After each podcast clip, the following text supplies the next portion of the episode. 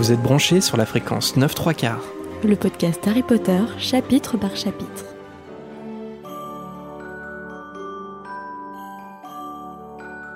Bonjour à tous et bienvenue dans ce nouvel épisode de fréquence 9 3 quarts. Je suis Marina. Et je suis Jérémy. Les fêtes de fin d'année approchent, c'est pourquoi on vous propose de faire exceptionnellement une petite pause dans notre lecture de l'école des sorciers. Pour un épisode spécial Noël qui sent bon le sapin et le pain d'épices. Alors bien sûr, nous allons rester euh, dans l'univers d'Harry Potter. De toute façon, on s'est parlé que de ça. Quand on a annoncé euh, cet épisode thématique au, dernier euh, chapitre, on a gardé la recette secrète exprès, mais il est cette fois temps de révéler cette petite surprise. Alors, au menu ce soir, on vous propose une émission en deux parties.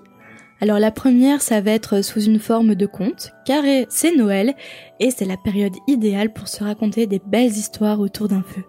Et ça tombe bien, puisque notre JK adoré nous a fait le plaisir de publier les contes de Biddle le Bard en 2008, juste après la fin des livres Harry Potter.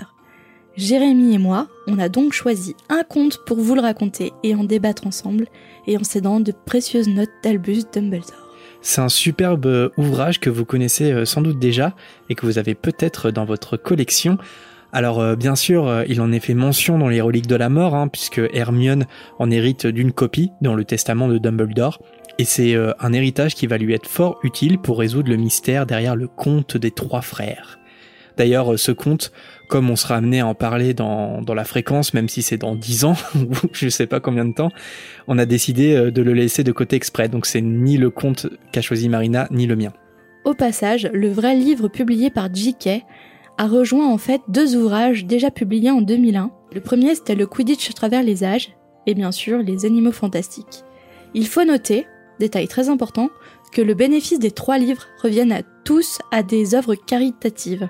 Lumos pour les contes, mais aussi Comic Relief pour les deux autres. Donc si vous ne les avez pas déjà, non seulement vous faites un bon investissement pour votre collection Potterhead, mais en plus vous faites une bonne action, et c'est aussi ça l'esprit de Noël. On peut que vous conseiller euh, la trilogie publiée sous forme de coffret chez Gallimard il y a deux ans environ, avec les dessins au crayon de Tomislav Tomik. C'est vraiment un superbe coffret hein, si vous cherchez un cadeau Harry Potter de dernière minute. Et d'ailleurs, ça tombe bien, parce que la deuxième partie de l'émission va être consacrée à nos recommandations cadeaux. Des produits dérivés Harry Potter qu'on possède déjà ou qu'on aimerait bien avoir sous le sapin. Bref, c'est un fourre-tout de tout ce qu'on aime le plus dans l'univers magique pour se faire plaisir un peu, et pourquoi pas, au passage, vous donner des envies ou des idées. Avant de se quitter pour préparer le réveillon, il y aura bien sûr une volière avec vos messages pour ne pas déroger aux traditions les plus importantes. Mais attends, après le conte, entre le conte et la volière, il manque pas quelque chose? Bah, je crois qu'il y aura pas de renommage de chapitre. C'est ça le cadeau de Noël Ta partie préférée dans Fréquence 9 3 quarts. Donc euh, ouais, tu vas avoir un peu de répit. Par contre, euh, ça te dit de, te lancer, toi, pour euh, nous raconter le conte de Biddle le Bard que t'as choisi? Avec grand plaisir, mon bon monsieur. C'était la voix du Père Noël, ça? J'en sais rien. Alors si vous êtes chez vous, installez-vous confortablement. Dans tous les cas, ouvrez grand vos oreilles et venez plonger avec nous dans l'univers sorcier de Biddle le Bard.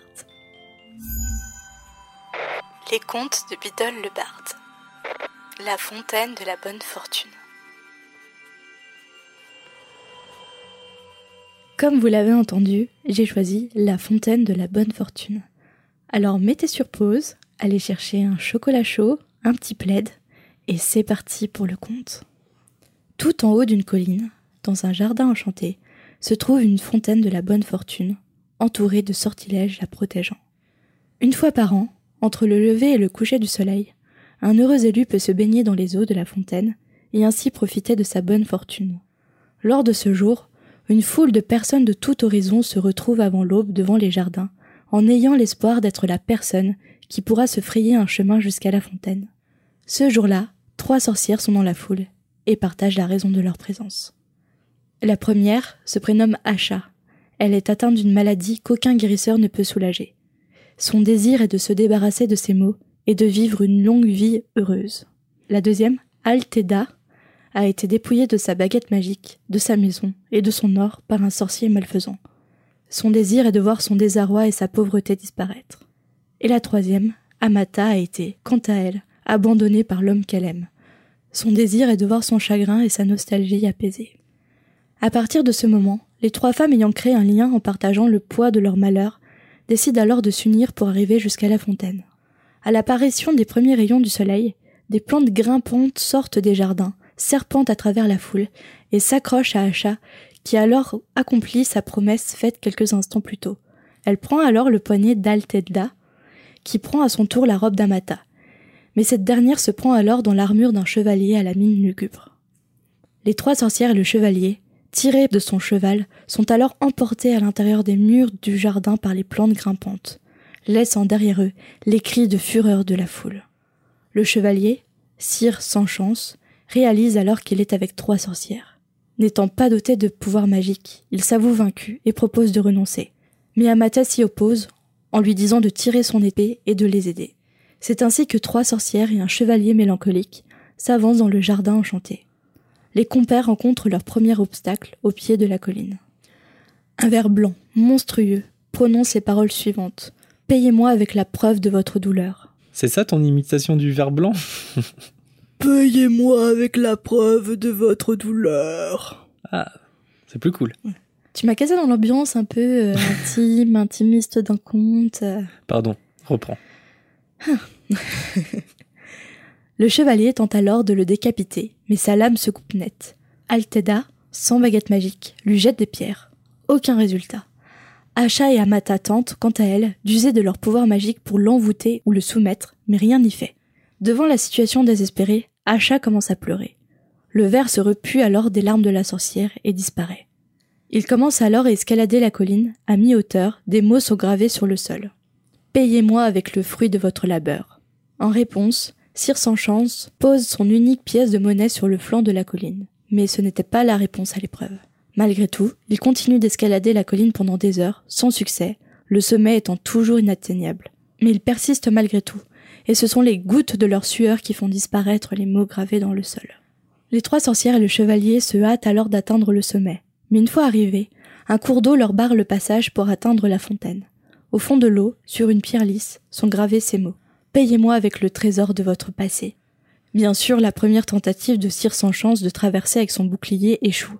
C'est Amata qui comprend alors la signification du message. Elle arrache alors de sa tête tous les souvenirs des moments heureux qu'elle avait vécus avec son amoureux disparu. Les trois sorcières et le chevalier peuvent désormais atteindre le sommet de la colline. Devant eux se tient la fontaine entourée d'herbes et de fleurs des plus rares. Mais désormais, il est venu le temps de choisir qui va pouvoir se baigner dans les eaux magiques.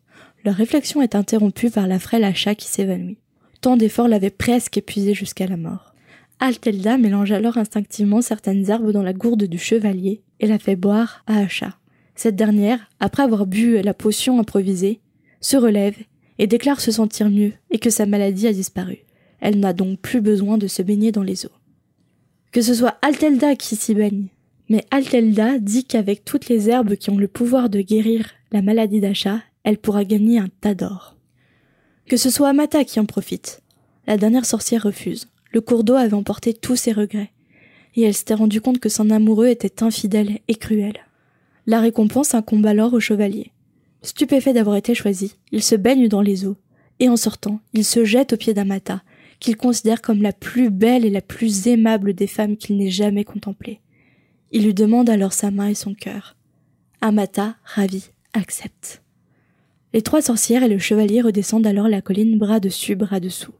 Tous les quatre eurent une longue vie et aucun d'entre eux ne sut, ni ne soupçonnait qu'il n'y avait pas le moindre enchantement dans les eaux de la fontaine. Fin.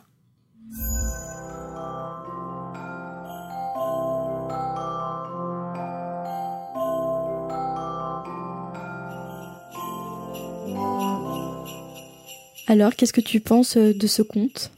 Bah, je pense surtout qu'il a été raconté de manière exceptionnelle par Marina, par toi. Euh, non, c'est un beau conte, ouais. Euh, c'est un beau conte euh, dont la particularité, je trouve, est de mettre un peu de côté les possibilités de la magie. C'est ça que je trouve intéressant, c'est que finalement, c'est, ça raconte beaucoup de choses qui sont dans la saga Harry Potter. C'est-à-dire que le conte en gros, te dit que la magie, c'est beau, c'est incroyable, mais en même temps, euh, ça dépassera jamais l'amour. Enfin, je le vois un petit peu comme ça, dans Mhm. le sens où euh, finalement le miracle qui se passe, c'est c'est un homme aussi, enfin le chevalier, enfin en tout cas la conclusion, qui se rend compte qu'il est amoureux en fait euh, de d'une femme. Et quelque part, c'est là où la magie opère. Et Dumbledore ne cesse de répéter que l'amour est la plus puissante des magies. Et c'est là où je trouve qu'il y a le spectre euh, beaucoup de Dumbledore dans ce conte. Enfin, j'aime bien la fin, puis surtout c'est dans la dernière phrase en fait que le retournement se fait. La fontaine, elle est pas magique, c'est juste euh, Non. ce qui s'est créé, la magie qui s'est créée entre ces quatre individus.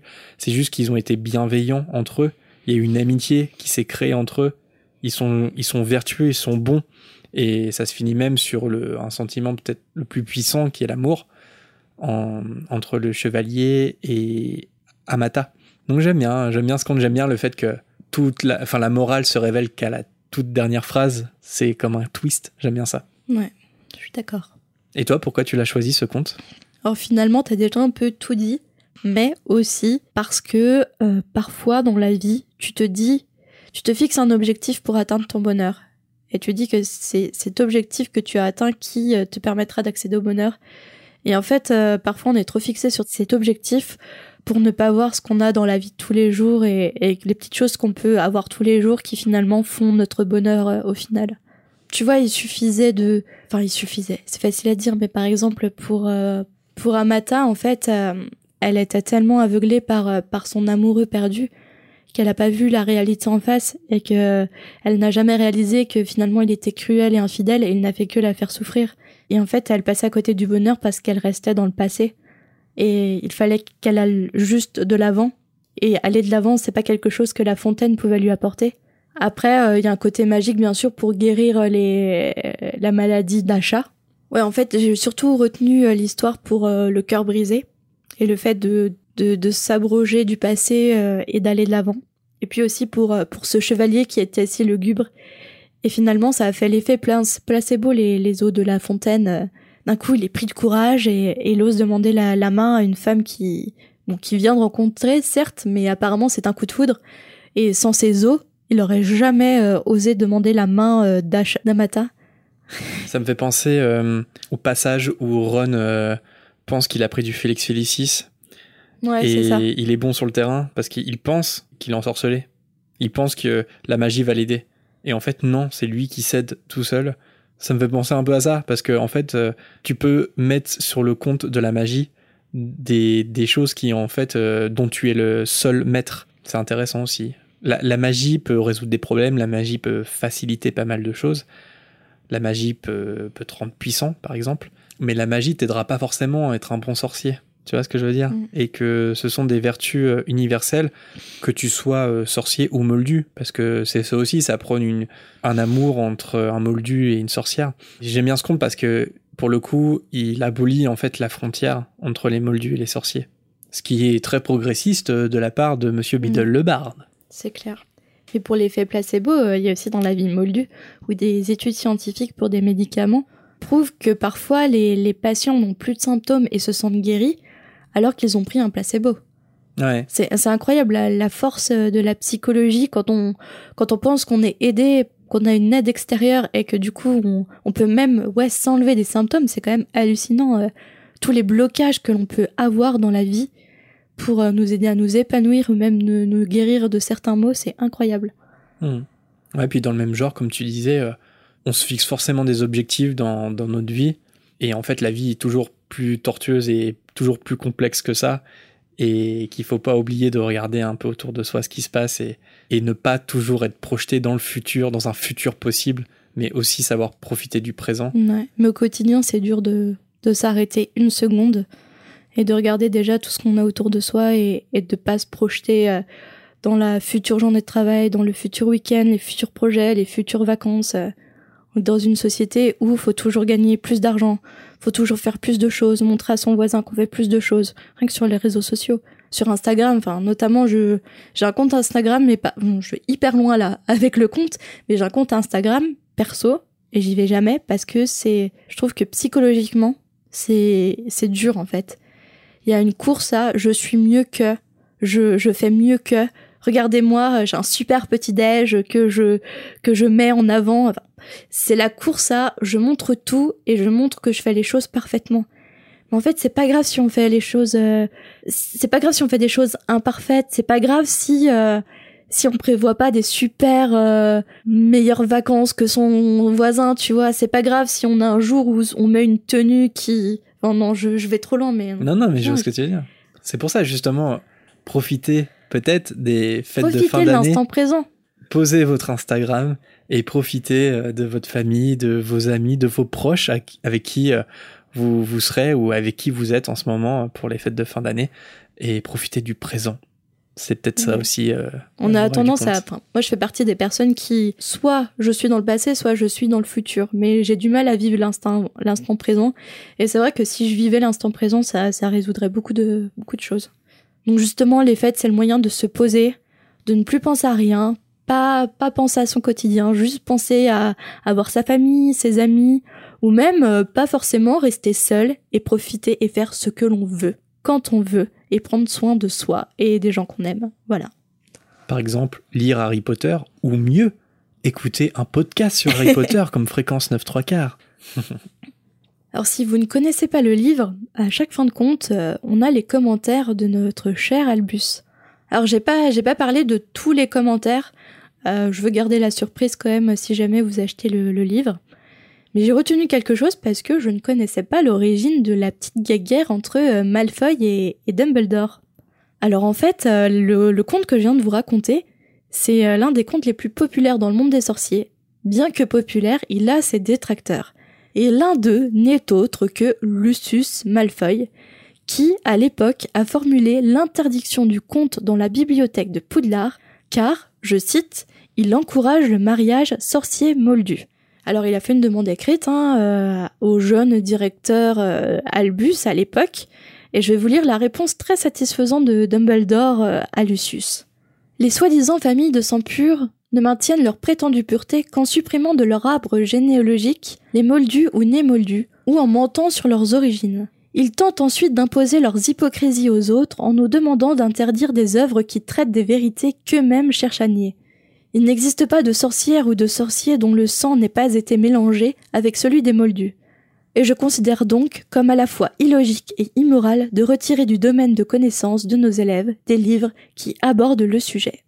Drop the mic Et voilà, c'est ainsi que débuta la longue campagne menée par Malfoy pour destituer Dumbledore de son poste de directeur de Poudlard. Chose qu'il arrivera à faire temporairement dans la chambre des secrets. Temporairement, ouais. Et quel conte as-tu choisi, mon cher Jérémy? Eh bien, on va l'entendre tout de suite. Les contes de Biddle le Barde. Le sorcier et la marmite sauteuse. J'ai donc choisi euh, le premier conte en fait hein, qui est présenté dans le livre, Le sorcier et la marmite sauteuse. Alors, il était une fois un vieux sorcier bienveillant. Non, ce n'est pas Dumbledore, calmez-vous. Ce vieux sorcier, euh, il est plutôt généreux parce que euh, il utilise ses pouvoirs pour venir en aide à tous les voisins qui viennent le voir, mais bien évidemment, il cache sa véritable identité de sorcier. À la place, il prétend savoir préparer des potions ou des antidotes dans sa petite marmite. Alors malheureusement, le vieux sorcier, euh, il meurt et il laisse tout ce qu'il possède à son fils unique. Et tout ce qu'on peut dire, c'est que le fils, euh, eh bien, il est bien différent de son père. Il considère les moldus comme des bons à rien, et il reprochait d'ailleurs souvent à son père d'utiliser la magie pour les aider. Ça vous rappelle certains mange-morts? Moi aussi. Quand son père meurt, le fils tombe sur la marmite à l'intérieur de laquelle se trouve un petit paquet avec son nom. Dedans, il trouve une unique pantoufle de petite taille avec le mot suivant Avec l'espoir le plus cher, mon fils, que tu n'en auras jamais besoin. Le fils, euh, il jette la pantoufle dans le chaudron en ne prêtant aucune importance au message de son père.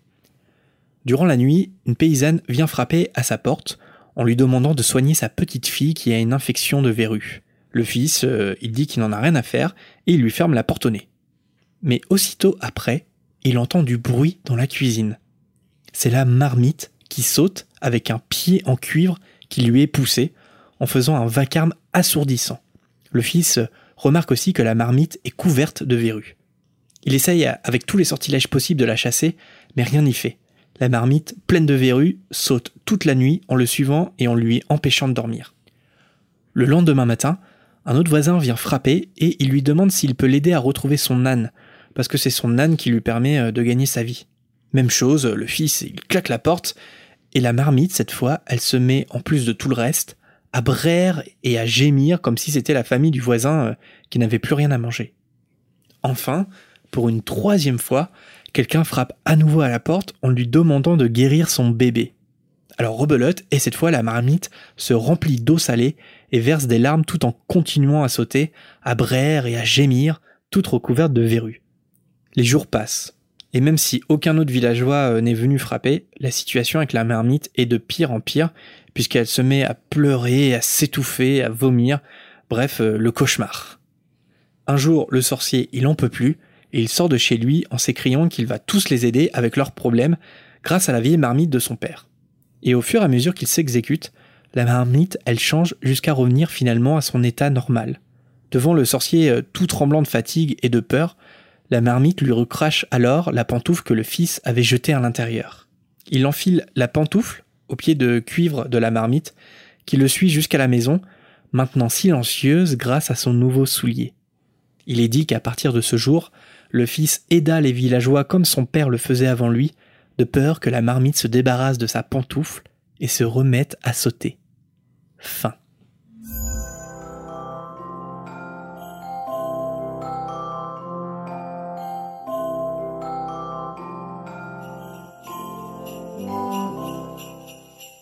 Alors Marina, qu'est-ce que tu penses toi de, de ce conte euh, que j'ai choisi?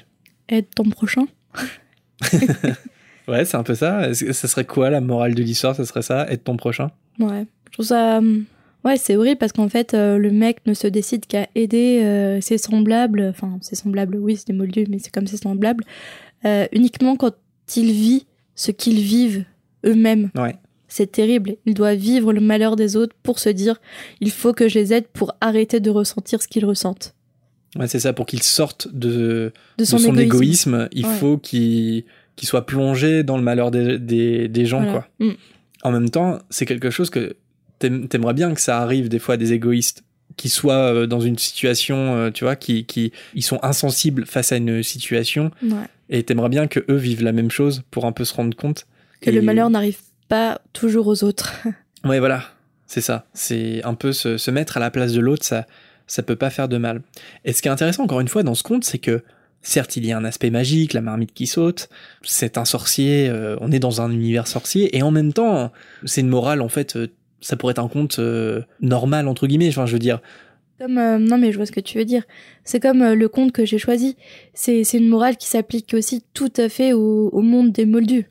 Il y a, il y a une- un double sens en fait que l'on doit prendre pour nous aussi. Et je pense que c'est pour ça qu'elle les a écrites, J.K. Rowling, tout le temps avec sa double lecture et, et ses sens cachés. Ouais, c'est ça. Et puis encore une fois, euh, euh, c'est là qu'on voit que Biddle le Bard, euh, il était en avance sur son temps parce que ça prône aussi l'amitié entre les sorciers et les moldus. Et ce qui est intéressant, c'est que en tant que sorcier, Biddle le Bard, il a l'air de nous dire que euh, il a une pas une dette, mais disons qu'il il a un devoir à accomplir pour les moldus. Alors que dans la pensée générale du monde des sorciers, c'est pas la pensée la plus suivie. hein. C'est cachons-nous des moldus parce qu'on ne leur doit rien et on ne les aide pas avec nos pouvoirs magiques. Donc il a à contresens de la pensée générale du monde des sorciers, Beetle. Complètement. Alors là, faut dire que on, on dit, on parle beaucoup du- de, de l'époque de Biddle le Bard, c'est le 15e siècle. Il n'y a pas encore euh, le, le secret sorcier, hein. c'est-à-dire que les sorciers vivent parmi les moldus et justement ils sont ils souvent persécutés, euh, tout ça. Il y a la guerre en fait, hein. donc c'est pour ça que les sorciers en fait cachaient qu'ils étaient sorciers.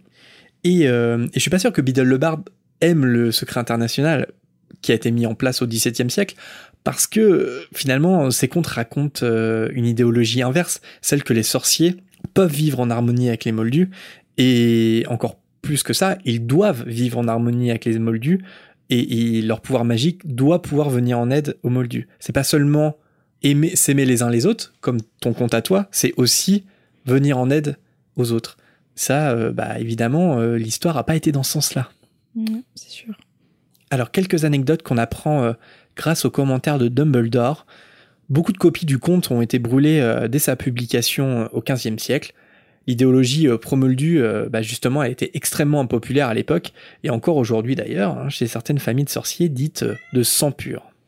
Alors il faut dire qu'à l'époque, les sorciers étaient constamment persécutés, et la guerre entre sorciers et moldus était constante, hein, c'est ce qu'on disait. C'est ce contexte qui a donc amené les sorciers à instaurer en 1689 le Code international du secret magique pour vivre en secret. Autre anecdote aussi, en 1675, un certain Brutus Malfeuille, finalement euh, ce nom revient souvent, un certain Brutus Malfeuille a écrit dans son journal anti-moldu dont il était le directeur, je cite, Un sorcier qui marque de l'affection pour la société des moldus et d'une intelligence inférieure, et sa magie si insignifiante, si pitoyable, qu'il lui faut s'entourer de porchers moldus pour se sentir supérieur. Et petite précision, cet homme, Brutus, donc évidemment, comme on l'a deviné, fait partie, c'est un ascendant de hum, Lucius, mais il était aussi euh, au conseil d'administration de Poudlard, avant Lucius. Ah, quelqu'un d'influent aussi. Eh oui. Finalement, voilà, c'est la question qu'on peut se poser. Est-ce que le Code international du secret magique a changé quelque chose? Parce que certaines familles de sorciers continuent d'avoir le même discours haineux envers les moldus, en fait. C'est-à-dire que les sorciers, ils sont partis vivre en secret, ils sont partis vivre en autarcie, mais finalement, ça n'a pas changé la haine que certaines familles et que certains sorciers portent envers les moldus. Ah, Mais c'est peut-être- devenu une minorité alors qu'avant ça penchait plutôt vers la majorité. Ouais, tu penses? Sûrement, ouais. Il y a même eu euh, une version revisitée du conte euh, dans laquelle la marmite avalait des voisins pour que euh, le fils puisse vivre tranquillement sans venir en aide aux moldus, et pour euh, finalement inverser euh, totalement la morale de l'histoire. Et enfin, dernière petite anecdote, Béatrix Bloxham a elle aussi euh, réécrit le conte au XVIIIe siècle, car elle pensait que les contes de Biddle étaient trop violents pour les pauvres petits enfants. Elle disait des contes qu'ils ont, je cite, une obsession malsaine pour les sujets les plus affreux tels que la mort, la maladie, les effusions de sang, la magie malfaisante, les personnages morbides, les éruptions et épanchements corporels du genre le plus répugnant. Et je trouve qu'à ce moment-là, c'est J.K. Rowling qui se moque un peu de ses réfractaires parce que on sait que elle a été attaquée avec Harry Potter parce que on a dit que c'était ça parlait de la mort, que c'était lugubre, que c'était mauvais pour des enfants et encore pire que ça prenait la sorcellerie et là pour euh, certains extrémistes religieux. Et je trouve que là, elle leur fait un joli pied de nez avec ce- cette petite anecdote. Mais encore récemment, euh, je ne sais plus dans quel pays, mais il y a une bibliothèque qui avait banni les livres Harry Potter parce que soi-disant ça contenait des vraies formules magiques. Complètement. On est en 2019, c'est magique, en effet. Et d'ailleurs, euh, un podcast américain dont je parle quelquefois, mais parce que j'écoute, qui s'appelle le Mugglecast, euh, ils ont appelé carrément euh, cette, cette bibliothèque, cette euh, librairie. Je sais plus si c'est une librairie ou une bibliothèque euh, universitaire. Dans mon souvenir, c'était une bibliothèque. Euh, Bibliothèque une dans une école Catho, non? Ah, peut-être dans une école, ouais. Bref, ils ont laissé des, un message vocal parce qu'ils ils arrivaient jamais à, à joindre euh, cette bibliothèque. Mais il y a déjà des, des livres Harry Potter qui ont été brûlés hein, Ouais, par, euh, par des sectes catholiques, parce que c'est ni plus ni moins des sectes quand même, pour venir en brûler des livres parce que ça prône la sorcellerie, euh, c'est ni plus ni moins euh, une pensée sectaire. complètement. Et puis, même, euh, même avant d'en arriver à ces extrêmes-là, les gens qui pensent que, que Harry Potter, euh, oui, c'est mauvais dans, entre les mains d'enfants parce que ça parle de la mort, par exemple, c'est bien sous-estimer les, enfants Les enfants. et leur pouvoir d'imagination et puis leur conscience aussi du monde qui les entoure. Et maintenant, on passe à la partie surprise. Jérémy vous chante un chant de Noël. Non, c'est pas ça qui est prévu. Vraiment, pour nos audiences, tu veux pas ça. Have yourself a merry little Christmas. Tu couperas. Non, je couperai pas. Nous constatons une chute dans l'audimat de fréquence 9 3 quarts à effet immédiat. Plus sérieusement, on passe à la deuxième et dernière partie, les recommandations cadeaux.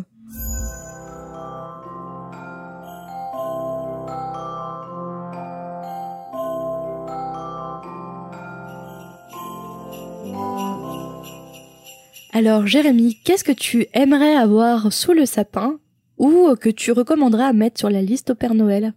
Oui, parce que dans nos recommandations, il y a des choses euh, qu'on a déjà, qu'on possède déjà. Euh, mais on s'est fait aussi plaisir avec euh, bah, des produits dérivés ou des cadeaux qu'on n'a pas forcément et qu'on aimerait avoir sous le sapin. Donc on a un peu mélangé les deux. Et le premier exemple que j'ai, euh, bah pour le coup, on a déjà, mais sauf le dernier.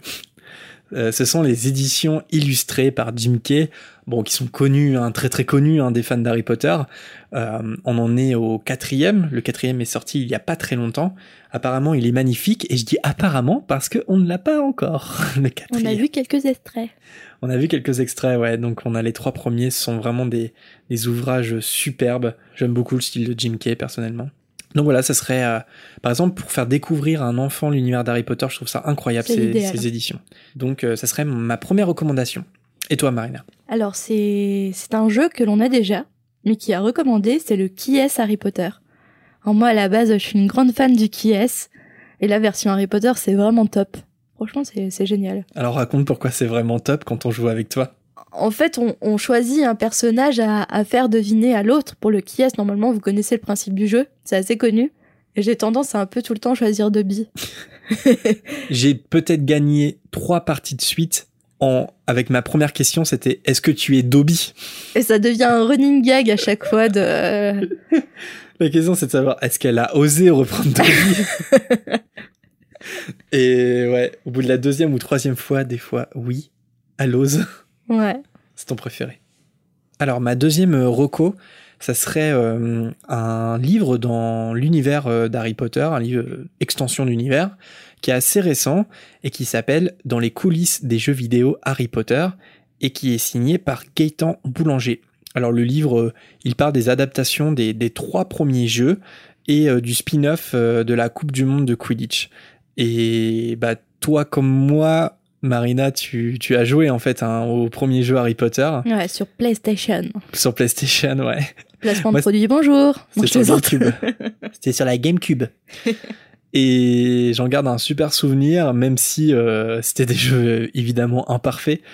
Et c'est intéressant parce que, bon, bah, je l'ai pas lu évidemment, mais il paraît que c'est une vraie enquête euh, très intéressante sur euh, la construction de, ces jeux vidéo.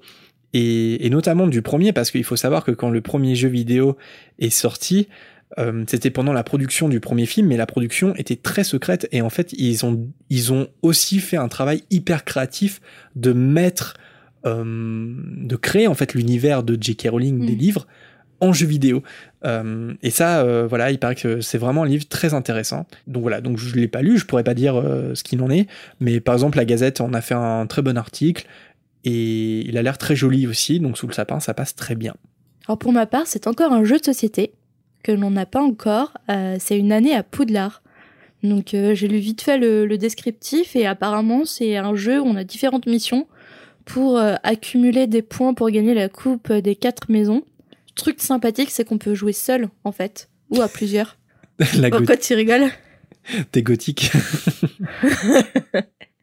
mais non, mais tu vois, bah, parfois on trouve personne pour jouer, ou euh, si on veut se faire une petite partie tout seul, bah, c'est super sympa, tu vois, d'avoir un jeu de société sous la main euh, pour, euh, pour faire ça. Complètement. Ouais, ça a une bonne réputation, ce jeu. Donc, si le Père Noël nous écoute. Alors moi, mon autre recommandation, ça serait alors quelque chose que j'ai possédé dans le passé, mais que je n'ai plus. Je ne sais, je ne sais pas où c'est parti. Et alors, il faut savoir que je suis très friand, justement. Je parlais du premier jeu Harry Potter, mais je suis très friand de tout ce qui a été fait, euh, les jeux de société, par exemple, avant la sortie ou pendant la sortie du, premier, deuxième film. Euh, des trucs, des, jeux, euh, des jeux de société ou des jeux de cartes avec par exemple les illustrations de Marie Grandpré ou des illustrations qui sont un peu périmées aujourd'hui, on pourrait dire. Et je suis vraiment très friand de ça. J'avais commencé à faire la collection. Et quand j'étais petit, j'avais le jeu de lévitation Harry Potter. Moi aussi. Toi aussi, tu l'avais. euh, pour ceux qui verraient pas ce que c'est, en fait, euh, c'était assez assez stylé. Euh, c'était c'était en rond, en fait, c'était un cercle. Harry était au milieu avec sa baguette levée, et en fait, c'était une soufflerie où il fallait faire passer une, une, petite balle dans les divers obstacles qui faisaient le, le tour hein, autour d'Harry. C'est ça et on avait une petite molette pour gérer la puissance de la soufflerie. Et j'ai adoré ce jeu quand j'étais petit. Malheureusement, il a dû partir à une foire à tout à un moment où j'avais quitté la maison. pour ceux qui ne sont pas de Normandie, c'est un vide-grenier ou encore une brocante. J'étais un peu déstabilisée quand j'ai entendu ça pour la première fois. Vide-grenier, ça marche, mais on peut dire foire à tout. Donc voilà, si je pense qu'il y a un moment, si, si j'ai envie de mettre un petit billet là-dedans, je pense que je pense que je le mettrai parce qu'il est assez facilement trouvable quand même, mm. que ce soit en brocante ou euh, même sur internet d'occasion. Et alors moi, c'est un objet de collection. C'est euh, la réplique du journal de Tom Jedusor avec le crochet du basilic. À chaque fois que je vais dans les magasins euh, de geek, je vois ça et je trouve ça vraiment trop stylé d'avoir ça dans sa collection. Trop beau. Donc voilà, c'est c'est dans les souhaits. Pour rester aussi dans le dans le jeu de société, euh, un jeu que j'ai à peine testé, mais c'était au, bal des sorciers euh, avec l'équipe de la Gazette du Sorcier aussi, et un jeu qui s'appelle Hogwarts Battle et qui est maintenant disponible en français depuis euh, le début du mois. Et ça fait plaisir parce que ça fait quelque temps qu'il existe en anglais, mais si on voulait y jouer, eh bien il fallait s'adapter à l'anglais, quoi, traduire. Et, là, ça y est, le jeu existe en français. On peut le commander euh, sur euh, sur Amazon, ça c'est sûr, et sur d'autres sites, j'imagine. Et, euh, et vraiment pour l'avoir testé un petit peu, ça a l'air ultra intéressant et voilà donc j'ai donc voilà je vous le conseille même si encore une fois j'ai pas fait une partie de A à Z c'est un jeu qu'il faut un peu apprivoiser parce que c'est un jeu de rôle hein, mais il paraît que quand on quand on s'y met c'est vraiment trop trop bien donc Hogwarts Battle maintenant disponible en français vous pouvez y aller, euh, tête baissée, top. Et ma dernière reco, c'est euh, en fait toute la collection de créatures magiques. Je trouve qu'elles sont super bien faites. Et euh, pour mon anniversaire, j'ai lu Edwige et elle est vraiment trop belle. En plus, elle est sur un décor que l'on peut séparer en fait d'Edwige. Et, et, je trouve que la, le petit, comment dire, la petite boîte en, en plastique avec le petit décor intégré, c'est super beau et c'est vraiment un objet de collection à, à posséder euh, dans sa collection de Potterhead. Ouais, ouais, ils sont vraiment magnifiques. Euh, en tête, j'ai j'ai Fumsec aussi. Ouais, Fumsec, il est trop bien. Euh, Même, je suis pas fan des Dobby, mais les, les gobelins aussi. Les gobelins sont super bien faits. Mhm. Ouais, c'est vraiment, elles sont vraiment. Nagini aussi, enfin tous. c'est un peu plus cher qu'une pop, hein, évidemment, mais c'est un peu plus un objet de. Enfin, les pop c'est des objets de collection, mais disons que là on est quand même sur un, niveau dessus. Mm. Il y a la figurine pop euh, de la cabane d'Agrid aussi qui, qui fait de la... Ah oui, non mais bien sûr, je le cite pas dans les recos. Y a des pop, des pop et toujours des pop. Toutes les pop. Ça, il y a les têtes baissées. Et d'ailleurs, j'avais acquis le... Enfin, là, je suis toujours en cours d'ouverture euh, du calendrier de l'avant mini pop. Donc là, aujourd'hui, je ne sais plus quoi faire de toutes les pop que j'ai. je vais devoir acheter une nouvelle armoire. Ouais, elles sont trop bien les mini pop. Et moi aussi, donc dernière reco, bah justement, je parlais des, des illustrations euh, de Marie Grandpré. Alors Marie Grandpré, c'est c'est l'illustratrice pardon euh, américaine hein, des livres Harry Potter, édités chez Scholastic. Et, euh, et on peut trouver sur sur internet les des puzzles géants avec les dessins de Marie Grandpré que moi j'aime beaucoup et des puzzles 500 pièces. Et même si il faut de la place, ça me plairait bien de faire un énorme puzzle avec un, très beau dessin de Marie Grandpré. Il y en a plusieurs, il doit y en avoir 3-4 qu'on peut choisir. Tout comme le puzzle 3D du Magicobus, que l'on n'a jamais fini. ça fait 3-4 euh, mois qu'on est dessus là. On a abandonné la partie. Ouais, c'est vrai, maintenant il faut qu'on le termine, hein, ce Magicobus. Donc voilà pour euh, nos recommandations. Euh, n'hésitez pas à nous faire partager vos, cadeaux Harry Potter que vous avez eu sous le sapin. Euh, ça nous ferait très plaisir de, voir ce que vous avez eu. Et puis bah peut-être que ça a donné des idées à certains, des idées de dernière minute, hein, parce que Noël approche. Mais en tout cas, ce sont des recommandations personnelles. N'hésitez pas à partager les vôtres. Et maintenant, place à la volière de Noël.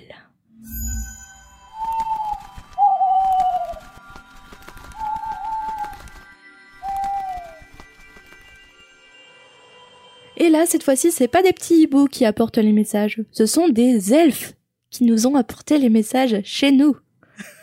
T'es choqué Pour commencer, euh, avant le premier hibou, un petit erratum. Comme euh, me l'a fait remarquer Alizé, la majorité au Royaume-Uni, elle est bien de 18 ans comme en France, j'ai dit une bêtise. Voilà, 17 ans, euh, c'est la majorité uniquement chez les sorciers. Et moi qui te crois comme ça. ouais, je sais pas, je, me suis trompé, c'est uniquement chez les sorciers. Mais tu vois, je, j'ai, je lis tellement Harry Potter, je suis tellement dans l'univers d'Harry Potter que j'ai tendance à mélanger les deux mondes, tu vois. Donc non, c'est uniquement chez les sorciers. Pardon de cette petite erreur. Et maintenant, on passe à un premier hibou et on est ravi parce que c'est un hibou sonore, celui de Camille. Bonjour, c'est Camille. J'ai un fils qui a 3 ans et demi qui ne connaît pas encore euh, l'univers d'Harry Potter. Alors j'aimerais bien lui faire découvrir à travers la lecture des ouvrages. Euh, simplement, je demandais à partir de quel âge il serait euh, suffisamment mature pour appréhender toutes les subtilités de l'histoire, sans pour autant le traumatiser. Parce que comme vous l'avez dit lors d'une autre émission, c'est que même si de prime abord ça a l'air très enfantin, les thèmes abordés ne le sont pas du tout. Voilà, et puis félicitations pour votre podcast, hein. continuez comme ça, vous êtes vraiment au top. Merci Camille pour ton hibou sonore. Alors on va, on va essayer de répondre à ta question. Après, on n'est pas des experts hein, de, de la petite enfance. Notre enfant est un chat, pour tout voilà. dire. on n'a pas d'enfant non plus, voilà. Donc, euh, mais on, on, va essayer d'y réfléchir ensemble. L'élément factuel, en tout cas, c'est que d'après la maison d'édition Gallimard, j'ai vérifié et l'école des sorciers est une lecture à partir de 9 ans. Alors bon, c'est bien sûr qu'une indication, et la question, c'est de savoir est-ce qu'on peut lire Harry Potter à un enfant avant 9 ans? Bien et, sûr. Ou même, est-ce qu'un enfant peut de lui-même lire le livre avant 9 ans? Ce qui est ton cas d'ailleurs, Marina, je Oui. crois. Tu avais moins de 9 ans quand tu as lu euh, Ouais. le premier. Après, effectivement, quand l'enfant est trop jeune pour lire euh, un livre comme le premier tome, et que en tant que parent, on aimerait lui lire l'histoire, est-ce qu'il y a un âge euh, pivot, on pourrait dire, pour, euh, pour commencer à lui lire? C'est une bonne question. Euh. Je me souviens plus parce qu'on avait eu un, un hibou sonore ou un hibou euh, tout court de Damien qui lit l'histoire à sa fille. Mais Je me- qui sélectionne certains passages. Ouais, notamment En celui-là lui. de Noël, Mm. parce que il y a pas de Père Noël.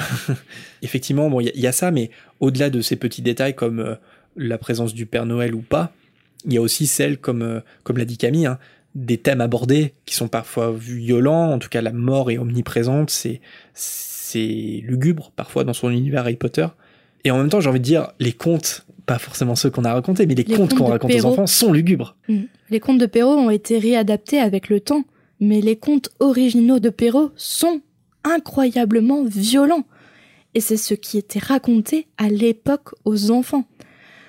Alors je dis pas qu'il faut lire des contes incroyablement violents aux enfants, mais je pense que, comme on l'a dit précédemment, ne jamais sous-estimer euh, la faculté de compréhension d'un enfant, même en bas âge, et que par exemple euh, les thèmes tels que la, tels la mort, certes ça peut paraître un peu glauque d'en parler à un enfant en bas âge, mais en même temps la, la mort fait partie de la vie, le deuil fait partie de la vie, et je pense qu'on n'est jamais trop jeune pour aborder euh, ces choses-là, bien sûr en mettant les mots, en expliquant d'une certaine manière, mais je prône pas en fait le fait de, de garder dans un cocon l'enfant en fait, même dès le départ.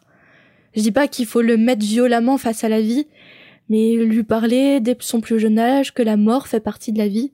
Je pense qu'on a une faculté de filtrer les choses que l'on ne veut pas voir dans les lectures ou dans les films. Tu vois, par exemple, on va, un père va supprimer des passages pour euh, faire une lecture à son enfant. Mais je pense que l'enfant, lui-même, il aurait jamais capté le truc du Père Noël. Non, t'es pas d'accord avec moi qu'on s'autofiltre quand même quand on est enfant? Hmm. Ouais, non, je suis on d'accord. va pas quand on est enfant on voit on voit les choses totalement différemment et on prend les choses avec beaucoup d'innocence et, de recul par rapport à nous adultes qui voyons certainement les choses soit en noir ou en blanc alors que qu'un enfant est toujours dans, dans la zone grise je trouve Justement, moi, en fait, euh, je, je m'inquiéterais moins des thèmes abordés par Harry Potter. Enfin, en tout cas, ça, dans mon jugement, je, ça n'a pas trop de valeur parce que effectivement, je pense qu'un enfant, faut pas le sous-estimer. Après, je réfléchis surtout aux contraintes euh, de, de lecture et d'attention. Parce que quand on lit Harry Potter à un enfant, euh, certes, par exemple les deux premiers tomes sont, sont pas très longs, mais quand même pour un enfant en bas âge, ça peut être long un chapitre Ouais. par soir, de lire un chapitre par soir. Donc faut aussi voir en fonction de l'enfant sa capacité euh, d'attention, parce que s'il s'endort au bout de la quatrième phrase, il y a assez peu d'intérêt en fait. Oui Et euh, c'est pour ça, euh, voilà, on n'aura pas d'âge à donner, mais pour les thèmes il y a pas d'inquiétude à avoir en tout cas je pense pas pour les quoi pardon Pour les thèmes, non. Oui. non Non. après on n'a pas d'enfant on sait pas mais je pense qu'il faut jamais sous-estimer un enfant Et c'est là où. Harry Potter est tellement bien écrit aussi, c'est que ça parle de choses qui sont qui sont pas très joyeuses et en même temps dans un univers sorcier qui t'emporte euh, dans, dans un univers incroyable. Et, donc, et les euh, choses ne sont pas dites clairement aussi. C'est une double lecture et c'est une interprétation que l'on fait avec euh, notre réflexion d'adulte. Et un enfant va pas porter le même regard sur l'histoire. J'ai pas le même regard sur l'histoire qu'en l'ayant les découverte pour la première fois et aujourd'hui en ayant 28 ans. Donc, euh, enfin, je sais pas toi, Ma- Marina, mais moi, j'aurais pas forcément un âge euh, précis à donner. Non. Je pense que c'est surtout une appréciation des parents, à savoir est-ce que effectivement ça gêne pas trop le parent de, bah, je sais pas, par exemple de lire le, le miroir, du- le chapitre du miroir du Reset où Harry voit ses parents, voit toute sa famille et ils sont morts. Voilà, donc ça c'est vraiment. euh, est-ce qu'il il, il faut pas avoir peur d'aborder ces sujets-là avec son enfant C'est ça. et en même temps penser, enfin en tout cas avoir la conviction que l'enfant peut être intéressé euh, tout au long de la lecture d'un chapitre. Et encore une fois, les, édi- les éditions illustrées par Jim Kay peuvent être une porte d'entrée incroyable et, bienvenue pour les enfants qui, qui auraient leur imagination ouverte à l'univers d'Harry Potter. Après aussi, rien ne vous empêche, euh, si vous connaissez très bien les livres, par exemple, prendre un, livre illustré et euh, si votre enfant ne, sait pas lire, faites votre propre interprétation du livre en fait. Racontez les scènes selon votre vision et votre interprétation et essayez de faire vivre l'histoire à travers euh, votre vision des choses à votre enfant aussi. C'est c'est une possibilité, Ouais, complètement. tout en ayant les illustrations sous les yeux. Mais j'ai envie de faire ça avec toi. J'ai envie, j'ai envie de te raconter l'histoire. tu regardes que les images et je change la version. Et maintenant, c'est un hibou de Tixou qui nous dit Je voulais tout d'abord vous poser une question un peu hors sujet. Êtes-vous fan de Game of Thrones? Il me semble que Jérémy avait déjà répondu à cette question au podcast, mais je ne me souviens plus. Connaissez-vous des podcasts francophones sur l'univers de Goth Quels sont vos personnages favoris et de quelle maison de Poudlard les verriez-vous? Pourquoi? Deuxième question, je me demandais, puisqu'il y a des sorts sortilèges pour transformer à peu près tout en n'importe quoi, est-il possible que les fameux couverts en or et autres meubles de Poudlard soient en réalité des animaux transformés? Oui, c'est étrange, mais je n'arrive pas à m'enlever ça de la tête. Voilà, merci pour votre engagement et j'espère pouvoir écouter votre podcast sur l'épilogue d'ici une vingtaine d'années. Ha ha ha, à plus. Merci. Merci Picsou. Est-ce que tu es fan de Game of Thrones? Fan, euh, fan quand, quand ça passe à la télé. J'avoue que là, j'en suis un peu revenue, surtout avec la dernière saison, mais un peu comme tout le monde. Mais euh, ouais, quand je suivais à fond quand c'était diffusé. Et toi? Bah pareil, on a, rega- on a regardé ensemble. Euh, moi, j'avais commencé à essayer de lire les livres. Je dis ça parce que j'ai lu que le premier intégral. Donc euh, je sais plus euh, si ça recouvre deux ou trois livres. Pas, Mais voilà, pas- c'était vraiment les débuts. Et j'ai pas super accroché. Pour moi, c'est un peu trop fantasy. Ouais, pareil. Par contre, en série, euh, au moment où j'avais des copains qui décrochaient, qui, qui reprochaient pas mal de choses à la série, moi j'ai toujours défendu la série et j'ai toujours eu, pris beaucoup de plaisir à la regarder. Et même la dernière saison, bah, j'ai beaucoup- j'ai des reproches là pour le coup sur la dernière saison, mais je suis moins, euh, moins allergique que certains spectateurs de Game of Thrones sur la dernière saison. Et, et j'ai bien aimé, euh, j'ai bien aimé suivre ces personnages sur euh, tant- autant de temps. Mais de là à dire que je suis fan, non, je suis, je suis pas fan de Game of Thrones. Ouais, Moi, c'est pareil. Dans quelle maison on, on les verrait? Bah après, on va pas faire tous les. Lannister. Tyrion, c'est grave un Gryffondor. Lannister en général, c'est des serpentards. Ouais, En général, hein. Lannister, ouais, sauf Tyrion, je le mettrais à Gryffondor. Ouais. Franchement, il y a beaucoup de Gryffondor et beaucoup de Serpentards dans Game of Thrones. Bah, euh, ouais. Arya, euh, Gryffondor, euh, les personnages sont tellement complexes que c'est un peu dur de les caser euh, dans une seule maison. hein. Samuel Tarly à Serre d'Aigle, direct. Samuel à Serre d'Aigle. Il n'y a pas de, pas de question. Le pouvoir de la connaissance. Ouais, c'est un peu dur, non mais ils sont trop complexes en fait. Euh, Mais en tout cas, dis-nous, euh, Tixiu, euh, si t'es fan de Game of Thrones et euh, si t'as un, un petit euh, récapi- récapitulatif des maisons de Poudlard de tes personnages Game of Thrones préférés, euh, n'hésite pas à nous les partager. genre Daenerys, j'ai l'impression qu'elle est passée par toutes les maisons, tu vois. Ouais, Daenerys, finir. elle est passée par toutes les couleurs, surtout vers la fin. Ah, Jon Snow, Gryffondor, Gryffondor, Gryffondor. Tu nous manques, John, reviens. Alors, euh, pour ta deuxième question, j'avoue que ça ne m'est jamais passé par la tête de me dire que des meubles, peut-être des meubles, ouais, mais des couverts en or étaient des, des animaux. Euh, moi, je pense pas. Ils ont quand même une certaine éthique à Poudlard, donc je pense pas qu'ils se servent d'animaux pour, euh, pour euh, faire l'ameublement de Poudlard ou. euh, Mais Réa, Ou je pense, couverts. je pense à un truc. Mm. Et je crois que ça a été mis en commentaire. On a dit, enfin on a supposé, parce que c'est pas écrit dans les livres, que euh, très certainement la vie est une des exceptions de, des lois de la métamorphose. Mais quand McGonagall métamorphose son bureau en cochon, elle crée, elle peut pas créer un cochon, a priori, puisqu'on peut pas créer la vie.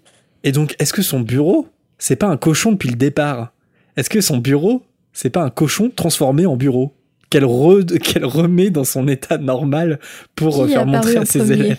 L'œuf ou la poule Bah, Tu vois ce que je Le veux dire cochon ou le bureau si on peut pas, si on peut pas métamorphoser, euh, enfin si on peut pas créer, métamorphoser un objet en un objet, en un être vivant, si ça c'est une exception euh, de- des lois de la métamorphose, alors le bureau n'est pas un bureau. Le bureau à la base est un cochon Hmm. qui vit sa vie tristement en Oh, bureau.